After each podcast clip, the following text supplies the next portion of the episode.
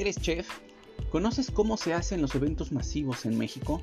¿Sabes cuáles son los elementos más importantes en el área de alimentos y bebidas con relación a los eventos?